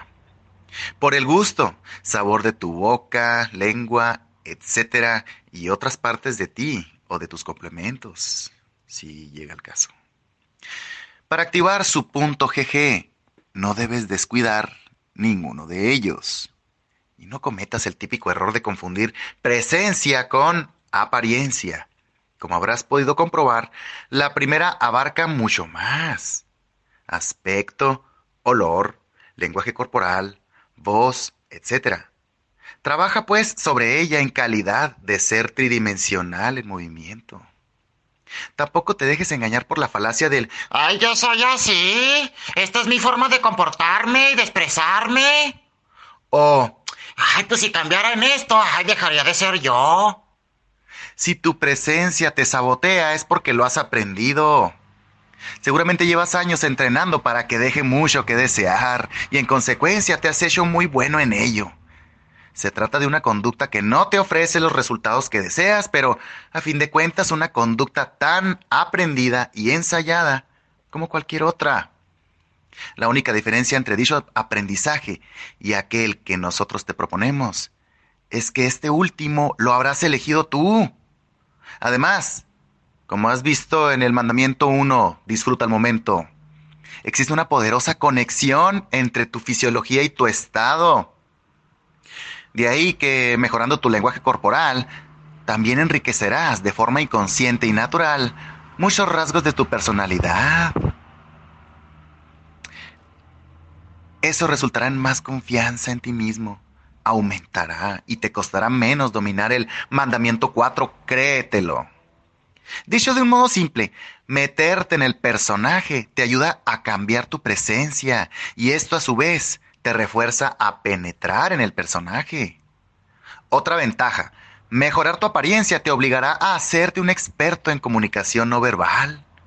Y entonces, ¿qué pasará? Que aumentará tu capacidad para interpretar correctamente las señales no verbales de una mujer. Dicho conocimiento te asistirá a la hora de reconocer indicadores de interés o de predisposición sexual por parte de una ella. Así podrás determinar mejor cuándo vas por buen o mal camino, cuándo se conmueve, le afectas o experimenta un poderoso deseo sexual. Toda una ventaja a la hora de dominar el mandamiento 8. Tradúcela. Lo que eres grita más que lo que dices.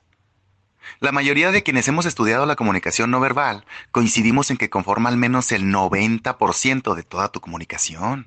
Por ello, apenas importa lo que digas. Si tu cuerpo expresa un mensaje distinto, este es el que prevalece. Prueba esto. Trata de convencer a una mujer de que eres un ganador con la cabeza baja, la voz repleta de frecuencias agudas, una mirada asustada y huidiza, gestos de aprensión, tics nerviosos, manos sudorosas. Si además vienes mal conjuntado y de forma hortera, creo que te espera una complicada tarea. En general, los seres humanos somos criaturas altamente sensoriales. Por ello nos basamos en gran medida en la información que nos transmiten nuestros sentidos a la hora de emitir juicios, sean estos conscientes o inconscientes. Y cuando se trata de mujeres, más. Antes de sentirse atraídas por un hombre, ellas quieren reconocer en él al ganador susceptible de ser ganado. Necesitan desenmascarar impostores. Su mayor atajo, tu presencia.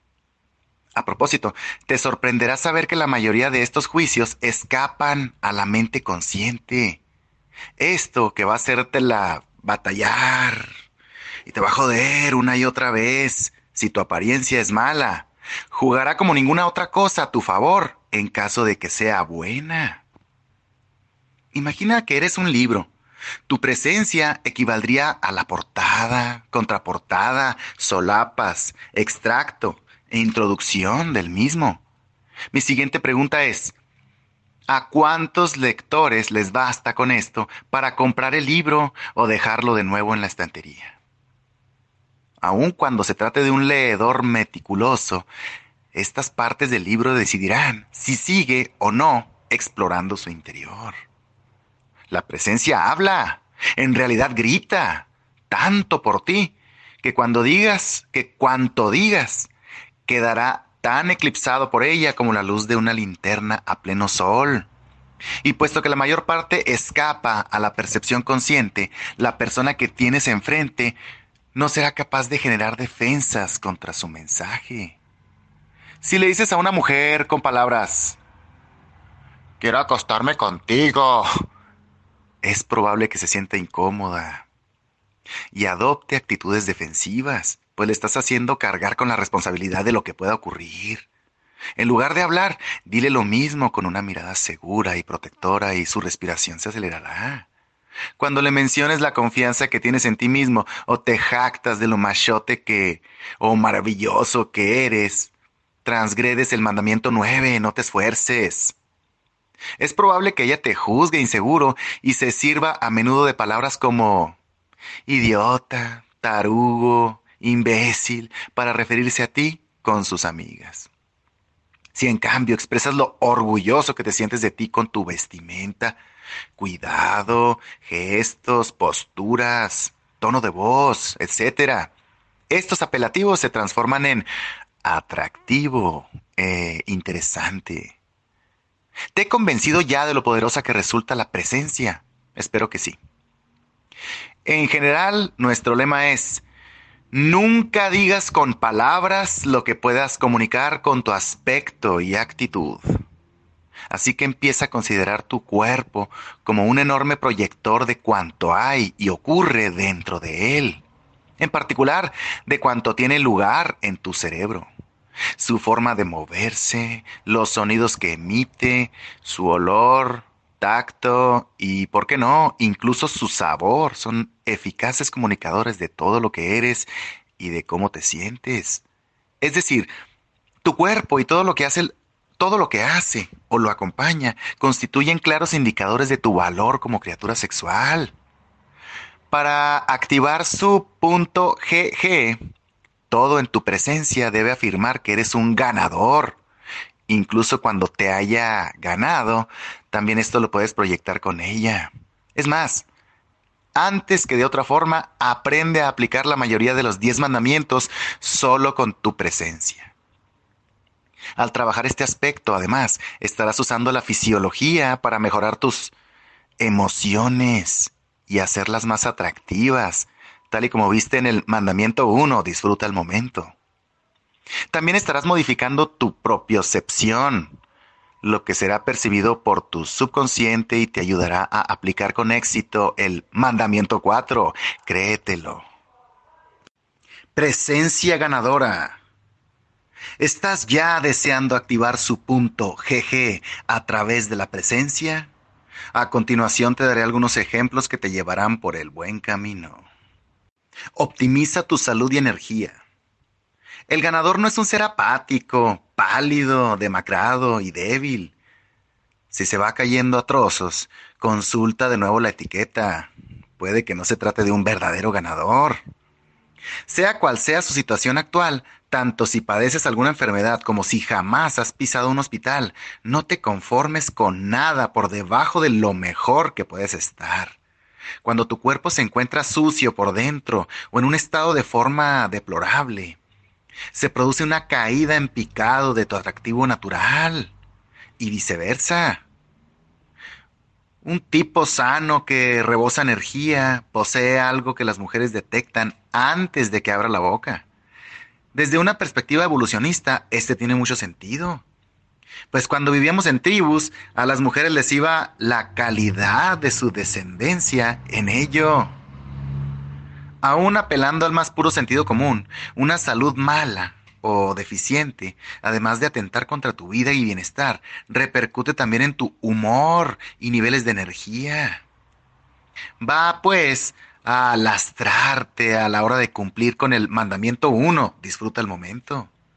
Y va a pasar factura a tu olor, tu sabor, tu tacto y por supuesto tu aspecto. El problema es que muchos de nosotros actuamos como si nuestra salud fuera responsabilidad del médico y no nuestra. Error. Craso error.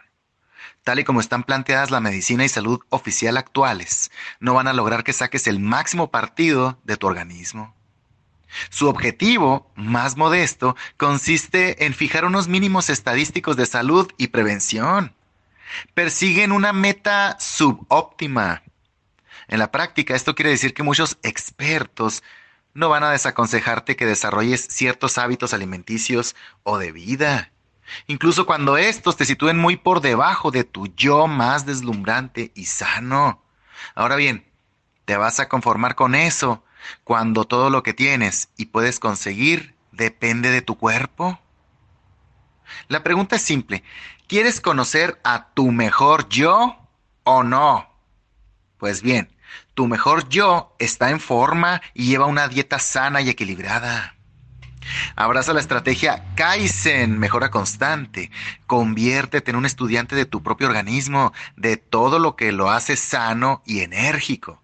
Y no dejes de optimizar tu estilo de vida para alcanzar tu potencial en términos de longevidad, equilibrio y bienestar.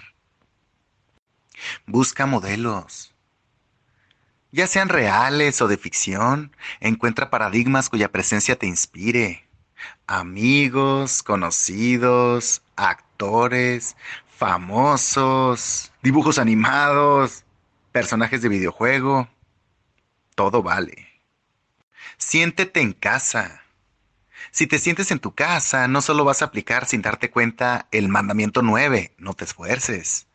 Además, la mayor parte de los comportamientos que enumero a continuación surgirán de forma automática. Respira con el diafragma. Cuando te estresas, respiras con el pecho. Cuando estás relajado, con el estómago. La respiración del ganador es diafragmática porque se siente siempre cómodo. Si no me crees, mira a James Bond. De nuevo, este es un aspecto de tu presencia que va a influir poderosamente en muchos otros. Aplomo, voz grave y profunda, etc. Un buen ejercicio para desarrollar esta destreza consiste en contar hasta cuatro mientras inspiras, hasta ocho mientras retienes el aire y hasta dieciséis mientras lo expulsas.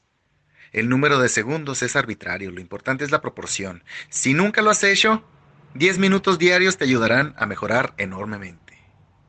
Ocupa espacio. Te encuentras en tu sofá, leyendo, frente a un televisor, viendo una peli, un partido o lo que te plazca. No podrás estar más a gusto. ¿Qué haces? ¿Te encoges y repliegas sobre ti mismo o te ensanchas como el agua del mar? Pues con las mujeres lo mismo. Recuerda que lo más importante es sentirte en casa junto a ellas. Eso sí, no te pases. Hazlo de forma natural acorde al contexto social. Como aprenderás en el mandamiento 9, no te esfuerces. Todo lo que exageres puede interpretarse como que lo intentas demasiado y terminar comunicando que no eres un ganador. Nota, entre la mayoría de mamíferos, los machos dominantes son los que adoptan posturas más cómodas y ocupan más espacio. Ralentiza voz y movimientos. Si te sintieras en tu casa, completamente a gusto, relajado, sin presiones, ¿a qué velocidad te moverías y hablarías? Piensa en una persona que se encuentra bajo los efectos del alcohol o algún otro narcótico capaz de infundirle confianza pasajera. ¿Cómo lo hace? ¿Te has preguntado alguna vez de dónde viene la pachorra del león? Tu respiración, gestos, parpadeo, habla, movimientos, caricias, etc. Dótalos de cierta flema, a menos que sea para salvarla de un accidente, nada de movimientos bruscos. Hazte un mago de las pausas. La pausa, en la voz e incluso en los gestos, permite asimilar aquello que se comunica e incluso enriquecerlo con interpretaciones de las que el propio orador no era consciente. Además, genera altas dosis de expectación. Experimenta. ¿Cómo logras despertar más interés y atraer la atención de los demás? ¿De qué forma hablan ellos cuando captan la tuya? Dale riqueza y color a tu presencia. Tono, gestos, ropa, etc. Si solo te estuviera permitido usar bla, bla, bla, bla, bla, bla, bla, bla, bla, bla, bla, bla, bla, y sus posibles combinaciones, podrías mantener durante cinco minutos la atención de un niño de dos años mediante las inflexiones de tu voz, gestos, ropa, etcétera.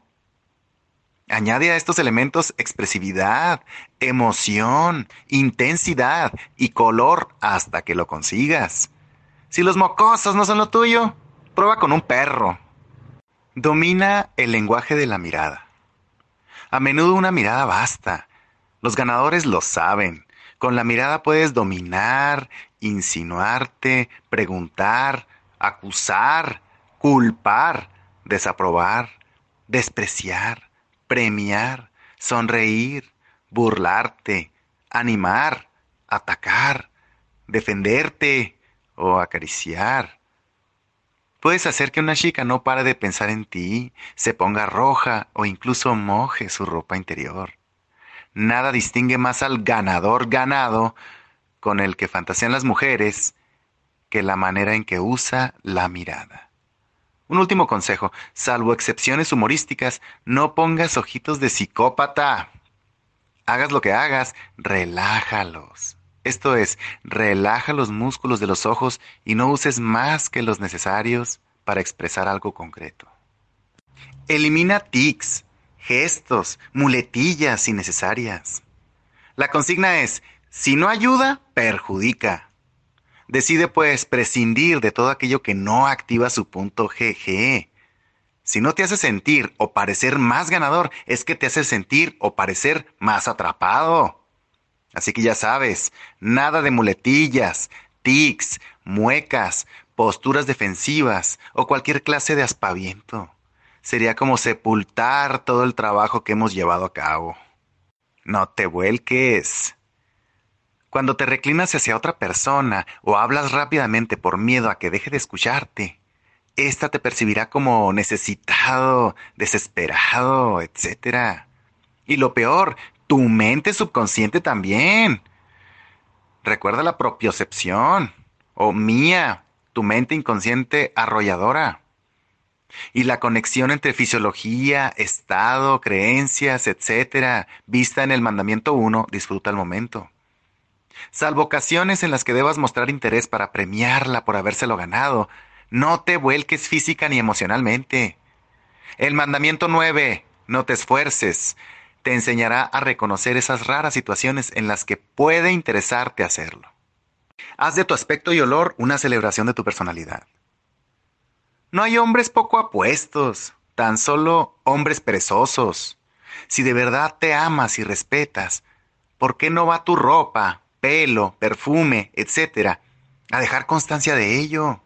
No te estoy diciendo que pases por el quirófano, te digo que elimines todo aquello que actualmente puede estar jugando en tu contra. Halitosis, ropa maltratada o sucia, colores mal combinados, peinado desfasado. Una vez hecho esto, continúa aplicando el principio Kaizen, mejora constante, para sacarte el máximo partido. Para ello, Cuida tu higiene corporal, interna y externa, bucal. Mantén limpios dientes, boca, genitales, boca, uñas, cabello, prendas interiores, ropa y zapatos más allá de toda duda. Da con un olor que te desmarque. Cada vez que te pones colonia, recibes al menos dos cumplidos relativos a tu olor. Si no es así, o si reconocen la fragancia con demasiada facilidad, aún no has encontrado tu perfume. Sigue buscando hasta que esto ocurra. Pide muestras en las tiendas. Ponte en forma, a menos que estés totalmente tetrapléjico, cultiva la versión más atlética de ti mismo. Como ya te he comentado antes, las mujeres responden muy bien a los hombres sanos, cargados de testosterona, energía y salud. Hazte un dandy de tu entorno. Elige una tribu urbana, repleta de mujeres, espero, en la que quieras destacar, y conviértete dentro de ella en un ejemplo de elegancia, clase, estilo y porte. Estudia su moda y sé un paradigma de la misma en términos de ropa, peinado, accesorios, etc. Insisto, hazlo en tu contexto. Ejecutivo, alternativo, deportista, aventurero, rockero, bohemio, mod, gótico, emo, etc. Ponte moreno, a menos que te muevas entre amantes del vampirismo, que las hay.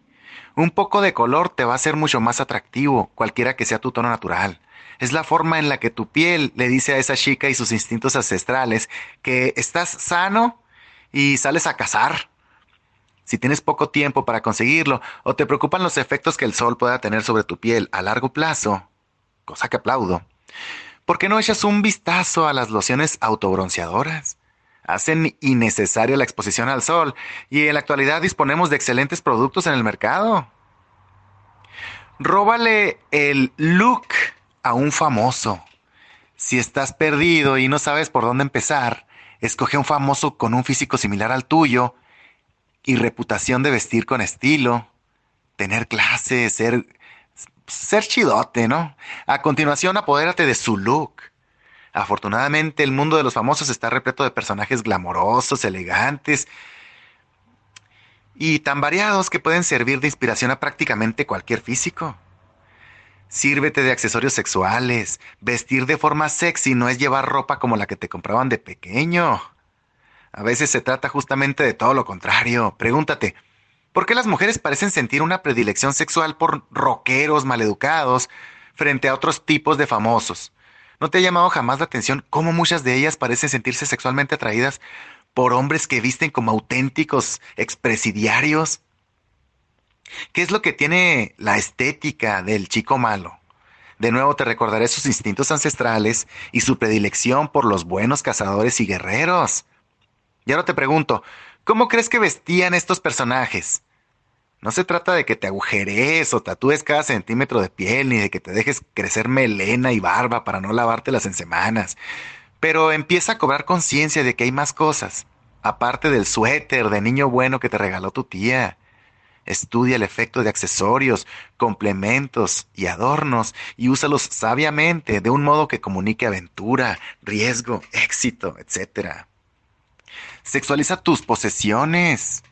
¿Crees que tu presencia termina donde acaba tu cuerpo? Pues tengo noticias frescas para ti. Tus objetos y posesiones se contagian, por así decirlo, de la estética de tu persona y viceversa. En la medida de tus posibilidades, preocúpate por rodearte de objetos y posesiones que guarden una estética coherente con tu individualidad y, a ser posible, atractiva y sexual. Y no caigas en la trampa de pensar que solo porque no puedas comprarte coches caros o un chalet frente al mar, debes renunciar a la estética y el glamour en tus posesiones. A veces la diferencia entre una posesión original, única, sexy y con personalidad, y en armonía con el resto de objetos que rodean tu vida, y otra completamente desabrida o incluso hiriente, se reduce a un problema de tiempo y dedicación. No importa de qué se trate, puede abarcar desde un simple mechero o algo tan común como una mochila, un coche o una vivienda. Esfuérzate pues porque todo aquello que te rodea sea único, sexy y especial. Reverencia tu diferencia. A partir de ahora ya no tienes defectos, sino rasgos que te diferencian de la masa, dotándote de personalidad y carisma. Tu nariz ganchuda ha dejado de ser una imperfección para pasar a ser parte de tu personalidad y tu atractivo. En cuanto a esas formas raras del contorno de tu cráneo, no te engañes, te hacen especial. A la altura puede aplicársele un principio parecido. Tanto si eres muy chaparrito como muy alto, alardea de ello. Eso sí, tenlo en cuenta a la hora de besar a una mujer. Por lo que respecta a tu constitución, el principio a aplicar no puede ser más claro. Si tu cuerpo tiene forma de patata o de papa, pues hagas lo que hagas, no importa, porque lo vas a ejercitar y a convertirte en la papa más demoledora de la ciudad. Si en cambio tienes aspecto de espagueti, regocíjate, porque vas a ser un espagueti en plena forma, y como no hay otro igual. En otras palabras, vas a ser la sensación del día y de la noche, seas como seas. ¿Por qué? Porque eres un ganador y tus pilas están cargadas. Que no le quede a nadie la menor duda. Mandamiento 3. Tócala. Las mujeres suelen encontrarse con dos tipos de hombres, los que las tocan y los que dicen cosas interesantes. Sé ese príncipe que la toca y a la vez dice cosas interesantes. Mario Luna, Taller Disuelve tus Miedos, Barcelona 2008. Hay chicos que esperan besar o acostarse con una chica a la que ni siquiera han tocado. Obviamente esto no es imposible. Si lo fuera, muchas de las relaciones sexuales que se dan entre hombres y mujeres nunca tendrían lugar. La cuestión es si te interesa hacerlo. Y nuestra respuesta es tajante. Si el contacto físico no empieza a formar parte de ti desde ya, prepárate para vértelas con un muro invisible de respeto, educación, buenas maneras, o como prefieras llamar a esa excusa que te das que tú mismo habrás creado. Y es que cada minuto que pasas sin tocarla, más sólida e infranqueable se vuelve la intangible barrera que le separa. A mayor tiempo guardando las distancias, mayor el número de obstáculos innecesarios con los que te tocará enfrentarte cuando llegue la hora de escalar. Por eso, la separación de sus pieles convertirá el mandamiento 7, escala o siembra, en todo un reto. La ausencia de contacto durante la interacción va a convertir la transición hacia lo sexual en un cambio brusco y violento, cosa que en el mejor de los casos puede poner a tu chica a la defensiva y cortarte total o parcialmente el rollo.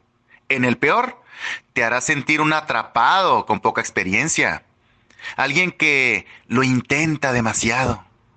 Transgrediendo el mandamiento 9, no te esfuerces. Encárgate pues de establecer una dinámica en la que la proximidad física sea la norma, no la excepción. Partiendo del instante en el que la conoces, debes hacer del sentido del tacto un claro protagonista en el proceso comunicativo. Si estás a gusto con el contacto físico mutuo, ella sabrá que puede confiar en ti. Le resultará más fácil conectar contigo y podrán expresar sentimientos de ternura con mayor facilidad.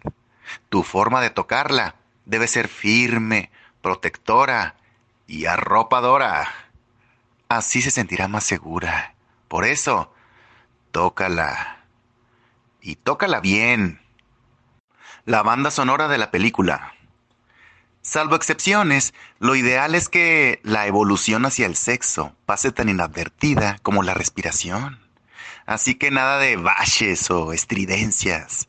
Que el contacto nunca parezca premeditado, mecánico, descoordinado o fuera de ritmo.